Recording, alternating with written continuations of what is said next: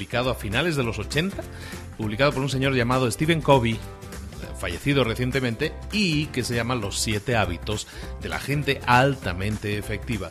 Y son hábitos, estos siete que Covey comenta en su libro, hábitos muy interesantes para un emprendedor. ¿Y por qué lo digo? Y ya entrando un poco en materia, el libro habla de que los, estos hábitos nos pueden ayudar, y esto es muy interesante para emprendedores, nos pueden ayudar a progresar en lo que él llama el ciclo de la dependencia. El ciclo de la dependencia se basa en lo siguiente. Las personalidades a la hora de trabajar, sobre todo, que es este, este el enfoque, eh, pueden ser de tres tipos. El primer tipo es el tipo dependiente. El tipo dependiente es el, paradigma de el que depende de terceros, ¿de acuerdo? Tú me apoyas, tú me pagas un sueldo, tú me dices lo que tienes que hacer, eh, si las cosas van mal, tú eres el culpable, no yo.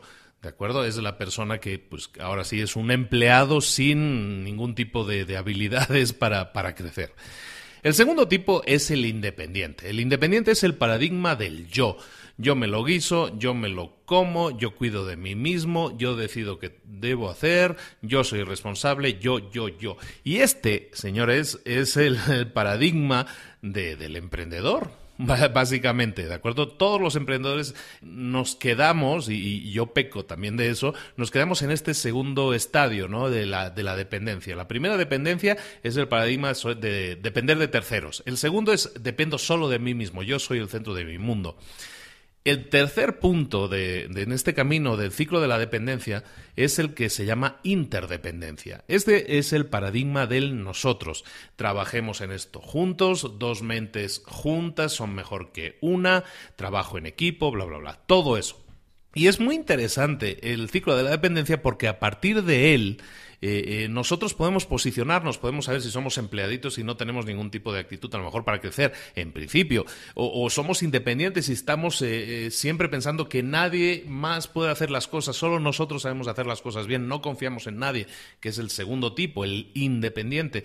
A donde tenemos que apuntar es a ser interdependientes, que es el tercer tipo, el paradigma del nosotros y el trabajo en equipo. ¿De acuerdo? Entonces, los eh, hábitos de Kobe, estos siete hábitos, se refieren a, o, se enfocan en ayudarte a llegar a esa, interdependencia, que es ese tercer estadio al que deberíamos aspirar. ¿De acuerdo? Los primeros tres hábitos se enfocan en moverse de la dependencia a la independencia, los vamos a ver ahora, y los hábitos 4 y 6, 4, 5 y 6 te apoyan en tu movimiento de independiente a interdependiente. El último hábito es el que nos va a hacer va a hacer que nos mantengamos en ese estadio de interdependencia. Los vamos a ver todos de uno. Por lo tanto, sin más, ahora sí, entramos a detalle en los siete hábitos de la gente altamente efectiva. Y sin más, comenzamos con el hábito número uno. El hábito número uno, según Kobe, es ser proactivo. ¿Qué es la proactividad? Bueno, la proactividad es mucha gente define la, proactividad como tomar la iniciativa. En realidad es mucho más que eso. Eh, ser proactivo según lo define Kobe, eh, significa asumir responsabilidades por nosotros mismos, significa tomar la responsabilidad de que una cosa suceda, llevar a cabo esa cosa, no solo tener la idea que podría ser tener iniciativa, sino ser proactivo es conseguir que esa idea llegue adelante y siga adelante.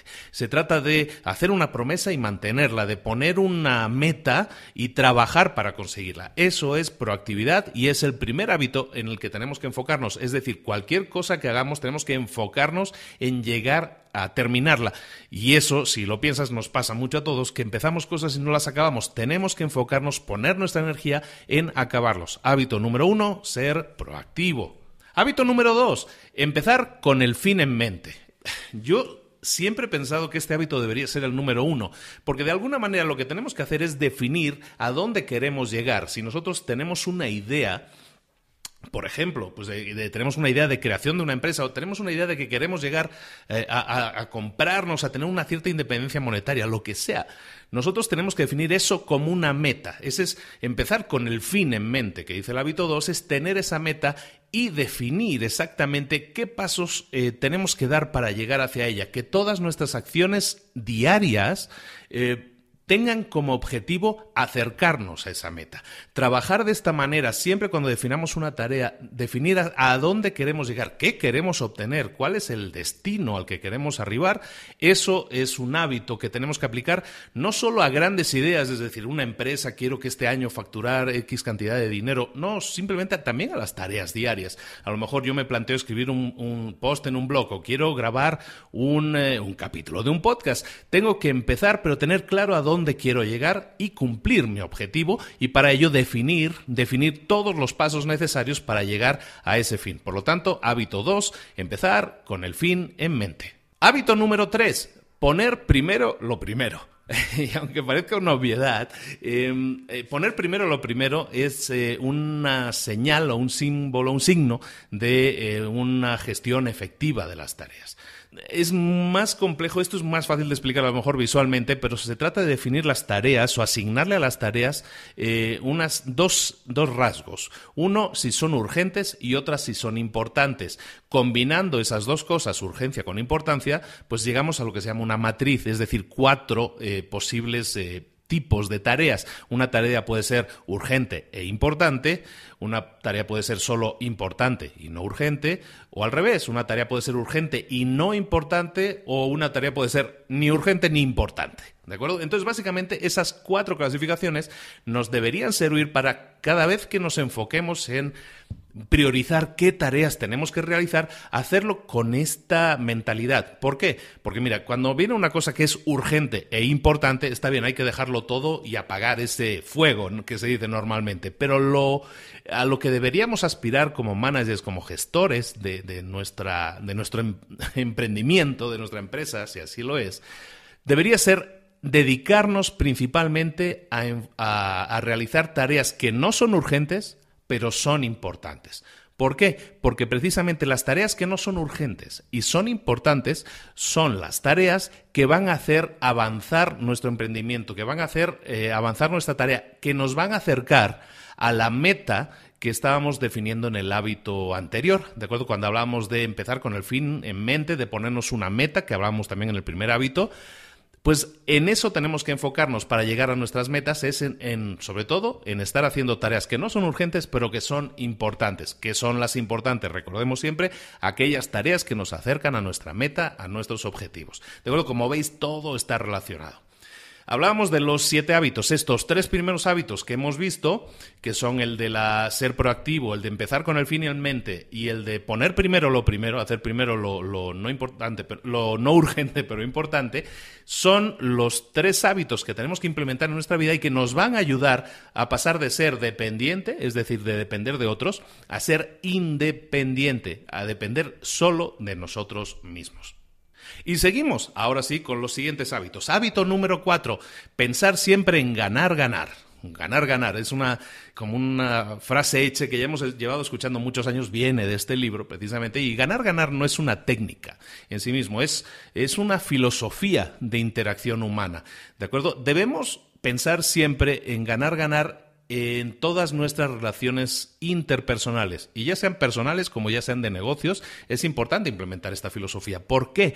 Porque tenemos que ver siempre en una relación que las dos personas obtengan un beneficio, que tanto mi contraparte gane, o sea, si estamos haciendo un negocio, pues a lo mejor yo le estoy vendiendo algo y esa persona va a ganar porque a lo mejor se lo estoy ofreciendo a un buen precio con una serie de características o ventajas adicionales, eso es ganar para él y yo a lo mejor estoy obteniendo un beneficio porque obtengo un cliente a largo plazo y a lo mejor no le estoy vendiendo al precio más caro, o sea, a lo mejor le estoy haciendo descuentos, pero eso me permite que ese cliente sea un cliente para más tiempo todavía y que vuelva a comprarme de aquí a poco. Esa es una relación, por ejemplo, es un ejemplo muy claro de ganar, ganar.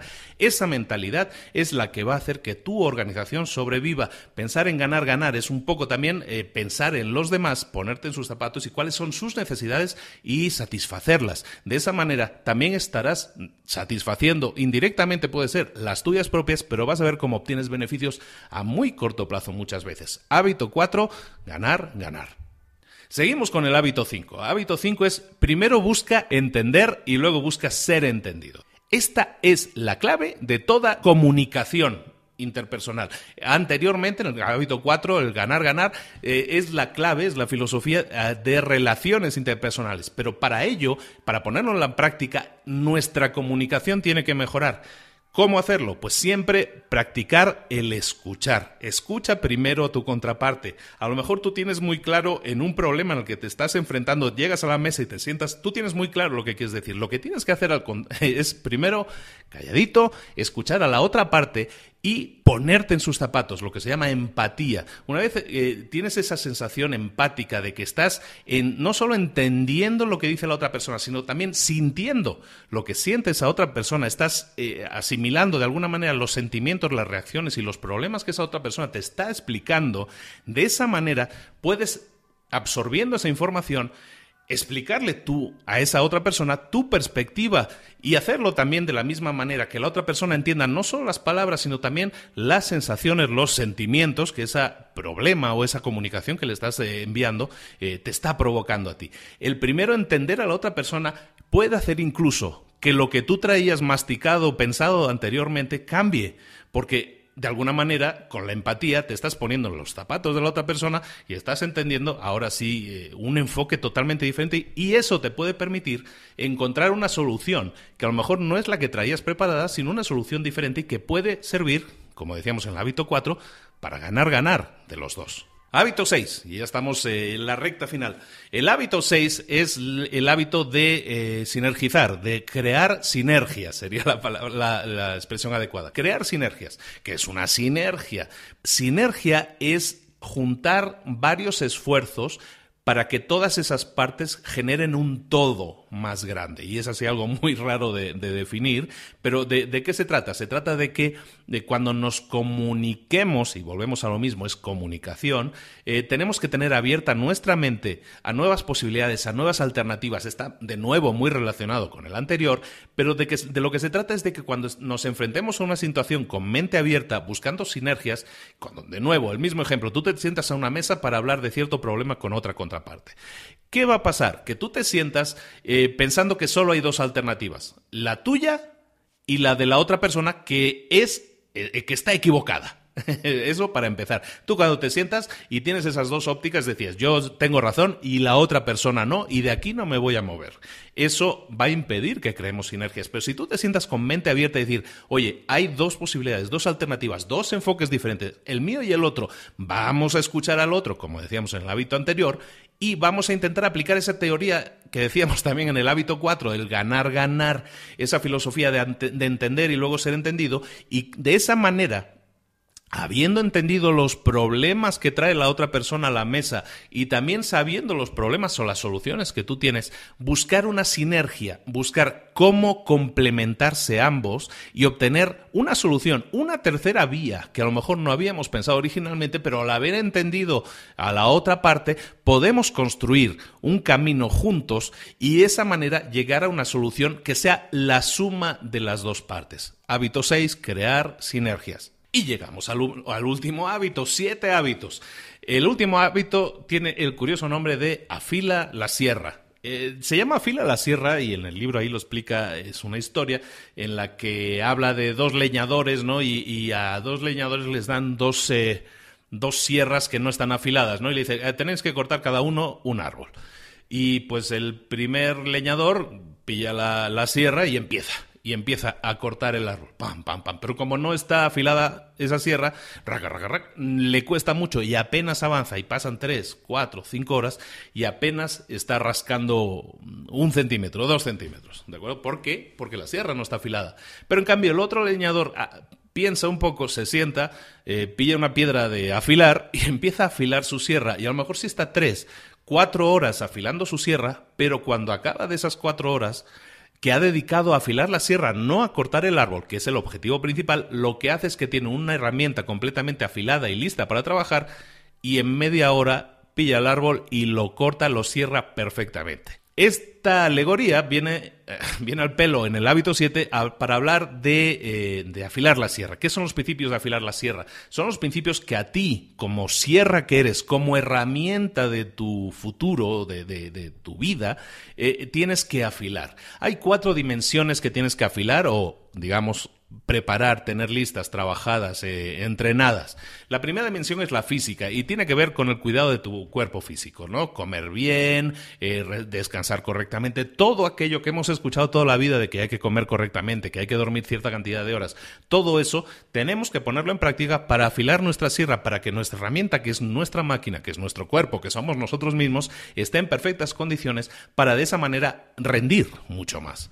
Y la segunda dimensión que hay que trabajar es la dimensión espiritual. La dimensión espiritual es tu centro, es el compromiso que tú tienes, esa, esa área privada y suprema que es importante de cada uno. Eh, eh, eh, la dimensión espiritual puede ser algo que tenga que ver más con la religión o a lo mejor tiene que ver simplemente con el amor por ciertas cosas, por la música, por la literatura. El enriquecerse con la cultura es parte del enriquecimiento de nuestra dimensión espiritual. Leer un libro, ver una obra de teatro, ir a un concierto, todo eso nos enriquece y es importante que en nuestra vida también haya eso. Muchas veces nos concentramos tanto en la empresa, en nuestro emprendimiento, en llegar a más, a más, a más, que nos olvidamos de, enriquecer esa dimensión espiritual tan necesaria para que nuestra mente a veces se desconecte y pueda de nuevo regresar al trabajo totalmente refrescada.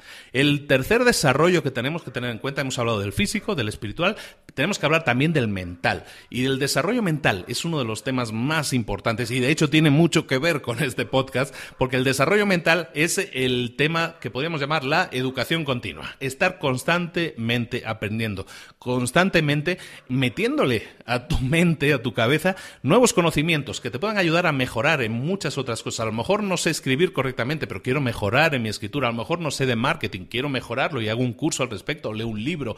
Lo mismo que cualquier cosa que yo pueda hacer por enriquecerme de alguna manera en conocimientos implica desarrollo mental y eso es algo que nosotros tenemos que perseguir. Y hablábamos de cuatro dimensiones, la primera la física, la segunda la espiritual, la tercera esta mental, la cuarta sería la dimensión social y emocional. Y esa tiene que ver con que tenemos que obligarnos a relacionarnos con los demás. Ojo, relacionarse con los demás no es comunicarse por Facebook nada más y estar en contacto vía Facebook o Twitter o por WhatsApp. Lo que se trata en la dimensión social y emocional es salir de esa área de confort que suponen las redes sociales hoy en día y dar un paso más, eh, relacionarte directamente, encontrarte con personas más allá de las redes sociales y tener eso como un hábito, el tener tus reuniones, oye, con tu pareja, con tu familia, pero también con tus amigos o con otras personas en ambientes relajados en el que desarrollemos nuestras habilidades sociales que son sumamente eh, imprescindibles para cualquier emprendedor que quiera brillar y quiera eh, sobresalir.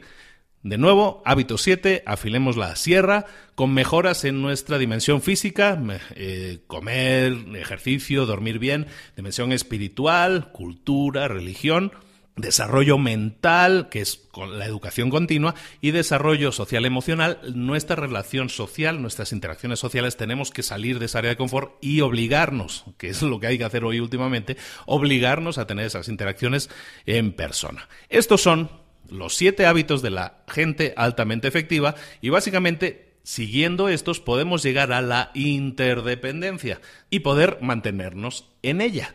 De esta manera tan simple acabamos de mm, resumir un libro bastante denso y bastante grande. Espero que haya quedado más o menos entendido. Igualmente en las notas del programa, en la página web del programa, vas a encontrar un documento en el que te eh, relato, en el que te resumo todo esto que acabamos de hablar. Te lo pongo ahí en un resumen muy cortito y espero que útil para ello. Ahora, ¿cómo vamos a aplicar los siete hábitos de la gente altamente efectiva? ¿Qué tarea te puedo dejar eh, encargada para la próxima semana y para que pongas en práctica y me digas qué tal te ha ido?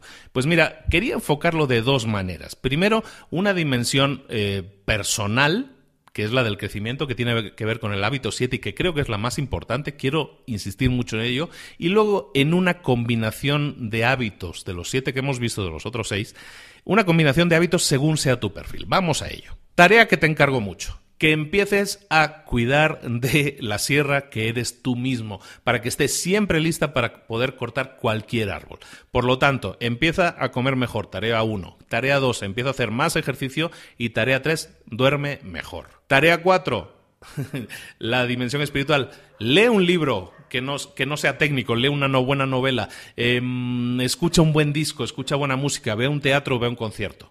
Esa es la tarea 4. La tarea 5, lee un libro cada semana. Está bien que, lea, que, está bien que me escuches a mí eh, resumiendo libros, Pero te pido que hagas tú lo mismo. Empieza a enfocarte a leer un libro por semana. Que no puedes, que se te hace muy denso, muy complicado. Lee un libro al mes. Empieza de esa manera. Ah, y de, de esa manera, cuando pilles un poco el ritmo, empieza luego a leer un libro cada quincena, por ejemplo. Y última tarea de afilar la sierra pilla el teléfono ahora mismo, llama a, a, ese amigo, a esa persona que hace tiempo que no ves, que aunque a lo mejor hayas chateado con ella por Facebook, no ves a lo mejor hace meses, llámala ahora mismo y queda para tomar algo, para tomar un café, para cenar, para hacer algo juntos, pero juntos en persona llámalo inmediatamente y eso te lo dejo de, tarea y vas a ver cómo eso te ayuda a mejorar mentalmente. Tu mente se va a sentir más fresca, más relajada, más activa, más preparada. Estas tareas que tienen que ver con afilar las sierras las tiene que hacer todo el mundo y lo pongo muy claro, todo el mundo. Y estas tareas yo creo que las vamos a ir repitiendo en la mayoría de los podcasts como tareas a tener en cuenta porque son tan importantes y son tan diferentes de lo que uno tiene que ver con su día a día, con su empresa, que muchas veces vamos a hablar de libros de ventas o de marketing y vamos a hablar de tareas específicas de ventas y de marketing. Pero luego, de nuevo, yo creo que voy a estar recordando otras tareas que semanalmente tenemos, tenemos que seguir poniendo en práctica, que son estas de afilar la sierra. Después, tareas importantísimas si eres un emprendedor, un emprendedor que quiere iniciar un emprendimiento, un nuevo negocio, una nueva empresa, que tienes esa cosa en la cabeza, ese gusanillo, que no te deja dormir porque dices, quiero hacer esto, quiero, quiero, quiero hacerlo. Te voy a indicar tres cosas que tienes que hacer. Lo primero, definir exactamente a dónde quieres llegar, ya sea un ingreso, ya sea un número concreto de ventas, ya sea organizar la creación de la propia empresa y a lo mejor el montaje de primera oficina, primera sucursal, de lo que sea Primero de todo, el hábito 2. Empieza a definir a dónde quieres llegar, dónde te visualizas llegando. Empieza con el fin en mente. ¿Por qué? Porque antes de empezar a la acción específica, tienes que haber pensado a dónde quieres llegar, para que todas las tareas que definas después tengan que ver con alcanzar ese objetivo. Hábito importantísimo. Empieza a definir tu objetivo claramente, específicamente y con límite de tiempo. Y segunda tarea importantísima, cuando tengas ya claro a dónde quieres llegar, siéntate una o dos horas las necesarias y empieza a descargar información de tu cabeza, información que sea las tareas que tú identificas como necesarias para llegar a ese objetivo. Esas son las tareas no urgentes, pero importantes, las tareas que te van a llevar a esa meta, a cumplir ese objetivo. Es importante que primero las definas, te sientes, y si vamos a empezar el lunes a trabajar en ello, el domingo por la tarde te sientas una o dos horas, pides lápiz y papel y te pones a definir qué tareas específicas te van a acercar a tu objetivo. Todo aquello que sea importante que te vaya a acercar a tu objetivo, ponlo en una lista y a partir del lunes empieza a definir por cuál de ellas tienes que empezar porque es la que más te va a acercar al objetivo. Y por último, la tarea, una vez hayas hecho esas dos cosas, concéntrate bien en hacer esas dos cosas. Una vez lo hayas hecho, hábito uno, sé proactivo. ¿Qué, ¿Qué significa eso en este caso? Va a ser que pilles cada una de esas tareas que hemos definido que son mm, no urgentes pero importantes y asumas la responsabilidad de tomarla, de llevarla a cabo y de terminarla tienes que cumplir una promesa que te tienes que hacer a ti mismo, comprometerte a terminar esa tarea. ¿Por qué? Porque esa tarea de nuevo te va a acercar más a tu objetivo, a tu meta, que como decimos puede ser de muchos tipos, física, personal, monetaria, lo que sea. Esa es la tarea que os dejo para todo aquel que quiera iniciarse como emprendedor. Ahora, tareas para todas aquellas personas que ya hayan emprendido, que ya tengan su empresa en marcha, por ejemplo, o que a lo mejor estén trabajando en una empresa, pero que quieran crecer en esa empresa. Pues para todas esas personas que ya estén trabajando, que no estén pensando a lo mejor en crear una empresa nueva, en un emprendimiento nuevo, lo que las acciones que hemos dicho no les sirven tanto. Se debería enfocar más, según yo lo veo, primero eh, escuchar y luego ser escuchados. De esa manera vamos a saber exactamente cómo piensa y siente la otra persona y podemos de esa manera expresar nosotros también lo mismo en el mismo tono o a lo mejor bajarlo o a lo mejor corregirlo.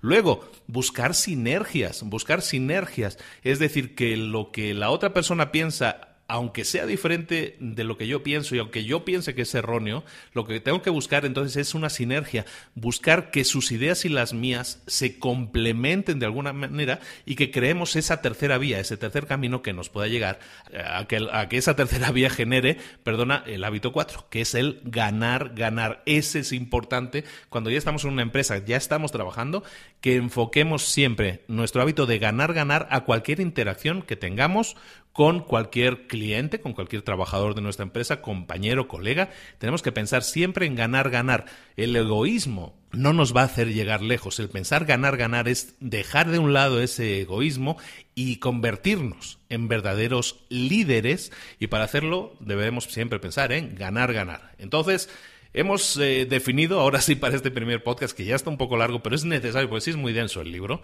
tres cosas hacer. En cualquiera de los dos casos, ya sea que quieres emprender o que ya eh, seas una persona con un trabajo estable que quieras mantenerlo y simplemente mejorarlo, en cualquiera de esos dos casos, siempre afila la sierra físicamente, espiritualmente, mentalmente y social y emocionalmente.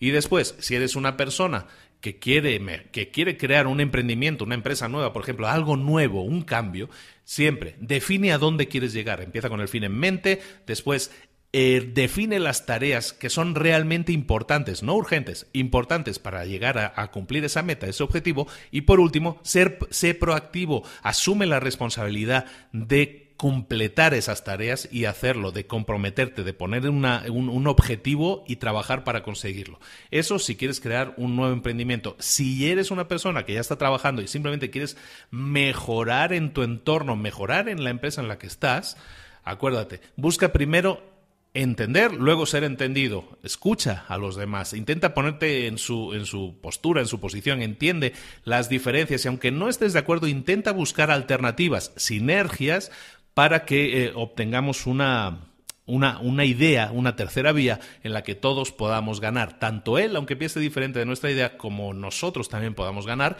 Y el hábito de ganar, ganar es un hábito que tenemos que instaurar eh, en nuestra vida, en, en relaciones personales y en relaciones profesionales, para eliminar, de alguna manera, para ser líderes. Un verdadero líder siempre piensa en ganar, ganar.